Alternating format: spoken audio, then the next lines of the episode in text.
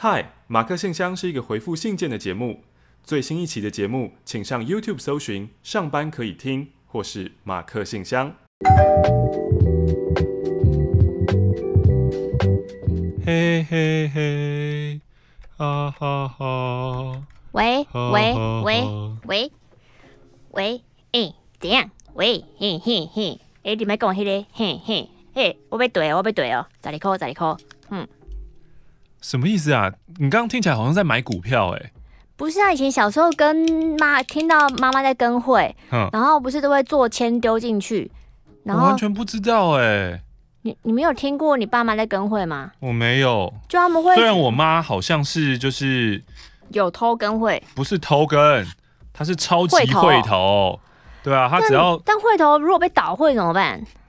就是很幸运，好像就算有的话，也没有影响到我们家生计了。就对啊，就以前那个年代很流行，就是跟会啊，嗯、所以他们就是苏小姐解释过跟会，但是我还是。嗯或更可能是我没有兴趣，所以就是有听，根本也没有懂。跟会就是一个，反正我们一起丢出一个钱，就谁需要钱，我们先一起借他，然后可能钱算很低。可是你要标那个会，其实是蛮高的。你要标那个会，好像就是大家会比出那个价钱嘛。所以你会你你会说你今天那个钱你要丢多少这样子，所以就想说哦，那我要我要丢多少多少多少，然后都听不懂那个数字在干嘛。哎，欢迎来到本周的马克信箱，又到了礼拜一的时间，大家不要再写信来啦！哎哎哎，你做人真的不能这样过河拆桥，哎，oh. 你这样真的不行哦。哦，oh. 请大家深思熟虑再写信来。不是信真的太多了，我我觉得我我很害怕造成电台的困扰。就是我，我们当然希望信是越多越好。对，然后我们也希望，当然就是可以一直回，一直回，一直回。呃，可是就是很很怕某一天，就电台突然有一个人走出来说，到底是谁，就是占用我们的那个柜子那么大的一个，对对对对对对对，很害怕。嗯。好的，这个马克信箱，我们就会在这边回复大家手写信件。哦，在这边呢，也可以呼吁大家，因为马克信箱就是欢迎大家写信给我们嘛，然后分享你的人生故事啊，或是你有一些困扰或烦恼。虽然是现在这些困扰跟烦恼，也许都要半年后才会回复到你，可能那时候你也已经解决了。嗯嗯嗯、像前一阵子好像有有人来宣传他们的 IG 情侣的，但后来有人说，哦，你们念的时候他们已经分手了。What？就好像已经好像已经停，有人说。停止更新了，是不是分手了？啊、就是那个时间是难以预测的。然后你写信可能是一个心情，中间有个心情，等到你开始期待被念出来，心情就会不一样。嗯、所以最近呢，有一类型的人大幅上升，收到很多的讯息。就是我拜托，就是可不可以请你们不要念？就是当然以前就是我们每个礼拜就可以把当个礼拜回完的话，那没问题，因为我知道我这个礼拜回的就是你的，所以对对对对对，我会可以知道。可是现在我们。就是我们的记忆力没有那么好，我们也不会知道。譬如说，就一开始我可能只是要记，比如说在某间大学里面跟朋友发生什么事情的那个女生，她叫做什么，她不要念她那封信。呵呵然后开始会是我在便利商店什么什么，然后我不要念那封信。接下来有个在职场上面，我不要念那封信，就是资讯太多了，我们真的没有办法记起来。对，不是故意的，但真的就是没有办法。嗯、所以就是呃，欢迎你在写信的时候，你那个名字取远一点。嗯。然后，如果你真的害怕的话，你那个事件也写的。模糊公司换嘛，饮料店换成服饰店这样。哦、可是，可是，我觉得这这最后还是跟人的个性有关啦。嗯、就有些人呢，就会觉得说，哦，那我知道，我要写，我就要写的很模糊。你还记不记得我们曾经有收过，就是非常模糊，就是看到最后，看到瞎了小，什么都看不懂啊。那个模糊不是世界模糊，你就换一个那个职场就好了嘛。然后另外呢，还有一些人就是呃。刚刚说那个模糊，就是很害怕自己被听出来的人。嗯、然后还有另外一派，我觉得我可能也比较像这一派，就是呃，真正被念到以后，然后一直听着觉得这故事是是我的吗？这故事也太像我了吧？干，谁抄我故事？换哦，哦那好像是我的。对，所以很不一样。那呃，因为我们真的没有办法。记住每一个，而且重点是因为现在那个时间差太长了，就我不知道你什么时候寄出，我更没有办法确定我什么时候会抽到你的信，对，所以这个真的是。然后因为信件量也太大了，我们也没有办法去找，就是有没有办法把你的信找出来，然后帮你销毁或是干嘛的，所以呃，真的是要在这部分跟大家说很抱歉，这是目前的我们办不到的事情。要写信来的话，请你好好想清楚，一年后的你，你想不想听到这封信？当你有这样的意识的时候，我相信有很多的抱怨也会烟消云散的。或是其实你还是写抱怨啊，因为我觉得书写真的是蛮棒的过程。对、嗯、你骂骂骂骂骂，就会想说，哎、欸，好像也还好，嗯嗯，有点糗，那算了，就是你会发现 OK。或是最后呢，就算真的你不想被念出来，可是还是被念出来了，嗯，你只要遵从四个字，叫做抵死不认，就那不是我啊，那就是一个很像的。好啦，我知道这个、这个发生的可能真的很像，但真的真的不是我啊，嗯、我没有写啊，就好了。今天呢，第一封信是非常非常新，因为，是面交哦，他遇到我，然后直接当面拿给我，嗯，里面附上了非常做好完整防疫措施的两百元，nice。这个我是新北的方头师，嗯，我是看维腾的影片入教的哦。那因为文章有点长，所以我就先抖那一下。我想要说的是，我跟一个闺蜜的悲欢喜乐。嗯，闺蜜我们叫她 G 好了。呃，四年多前呢，因为工作，我认识了大我九岁的 G G。叫她 Kuji 好了，Kuji 是一个很漂亮的女生。嗯，刚开始呢，在试戴那个工作装备的时候，就是 Kuji 示范的。发工作装时，我拿到就是 Kuji 示范的这一套，我还大声的跟我同学说：“我不要这个啦，这女生穿过。”哦，然后 Kuji 跟旁边的同事就有点傻眼，想说：“怎样？穿过怎么了？穿过臭了吗？”很没很没礼貌。嗯，当时的老板呢，是家人认识的后辈。我呢，就是会很白目的搬出我老板跟我家人的关系是什么，拿出来说嘴，所以呢，导致某部分同事其实对我没有太多的好感。对，这一定很讨厌的啊，你是讨厌爆啊！Kuji 也是其中之一。可是呢，当时我认为，no no no no no，Kuji 他是一个置身事外的人。然后我就还是会去找他聊天，他有一种莫名的亲切感，所以呢，我就跟他越来越好，越来越好。有一个变成闺蜜的契机，就是为了帮另外一位同事跟 Kuji 解开误会，我们就更要好了，导致于后来我们就算离开了当初相识的职场，我们也有联络啊，帮忙啊，就因缘际会了，成为 Kuji 的员工。然后呢，一两个月后，我觉得自己其实不适合当时的工作，所以都郁郁寡欢。而 Kuji 呢，总是陪着我。你要想他，他的店刚开幕，他忙得要死，还要照顾忧郁的我。那因为之后我离职了，每天把自己关在房间里，也不吃东西，我就废，我就抽烟，躺在床上，我就玩电脑。嗯，我人生就是烂，我就要用光我积蓄，怎样？没有饭吃没关系，我有烟抽就好了。嗯 但 Kuji 呢，时不时坏我家抓我出去吃饭，开导我，买食物放在我家，一直到我振作。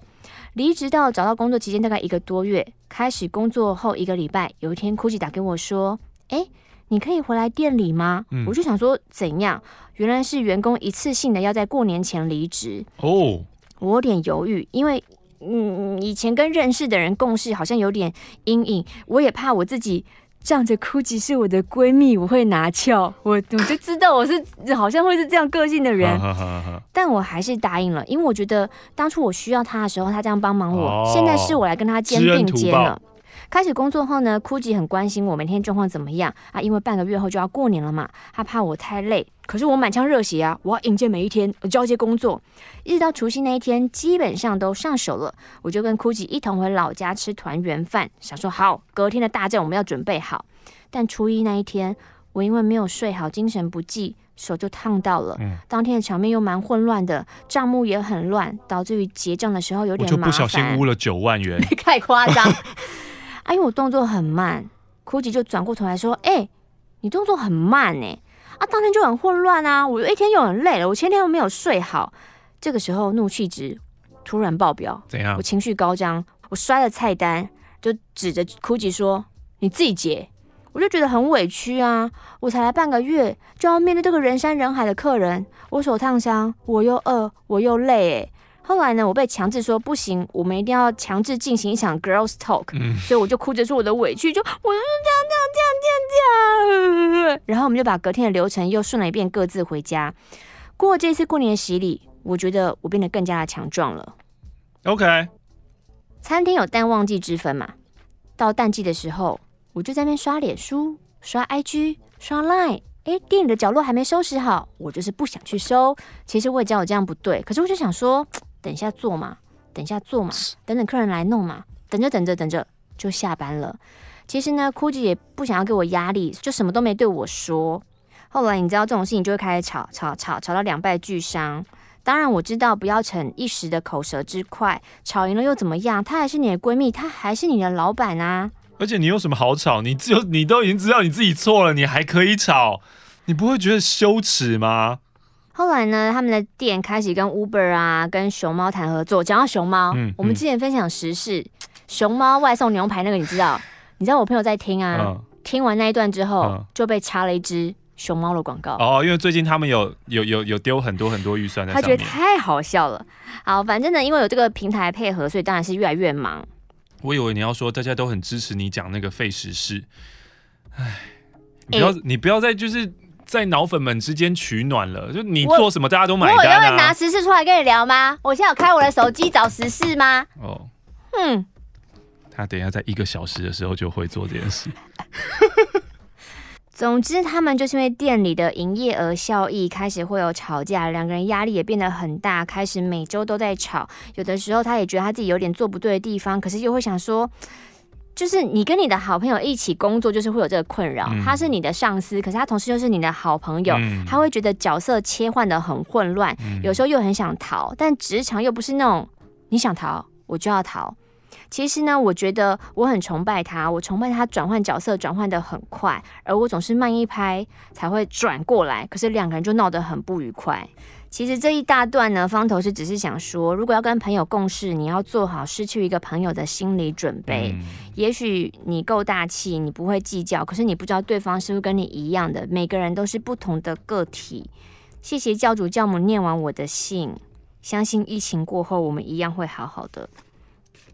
你听过你的信，应该会有发现你的个性里面有一些 bug 吧？嗯，就是你喜欢恃宠而骄，打蛇随棍上。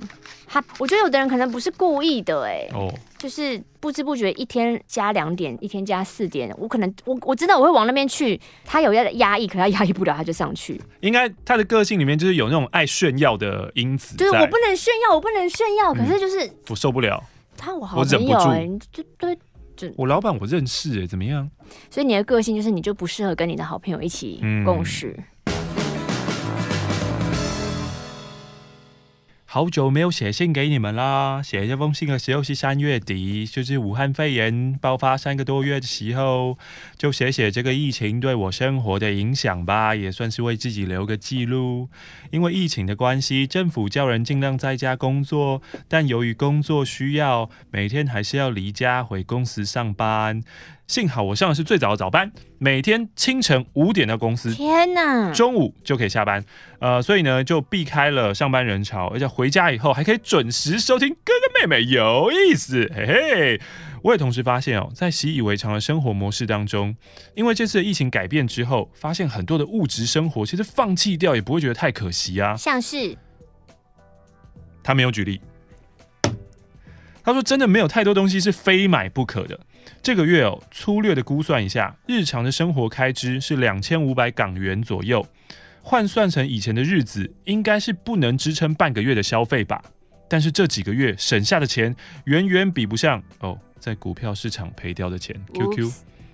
不过长期呢被困在家，心情还是会有点低落的。想到不能跟朋友见面，体育设施也不能用，不能外出旅行。”加上全球体育比赛停摆，没有电视直播，只想起经典港片《家有喜事》当中，李湘琴发现电视故障而大叫：“没电视看啦！没电视看啦，世界末日啦！”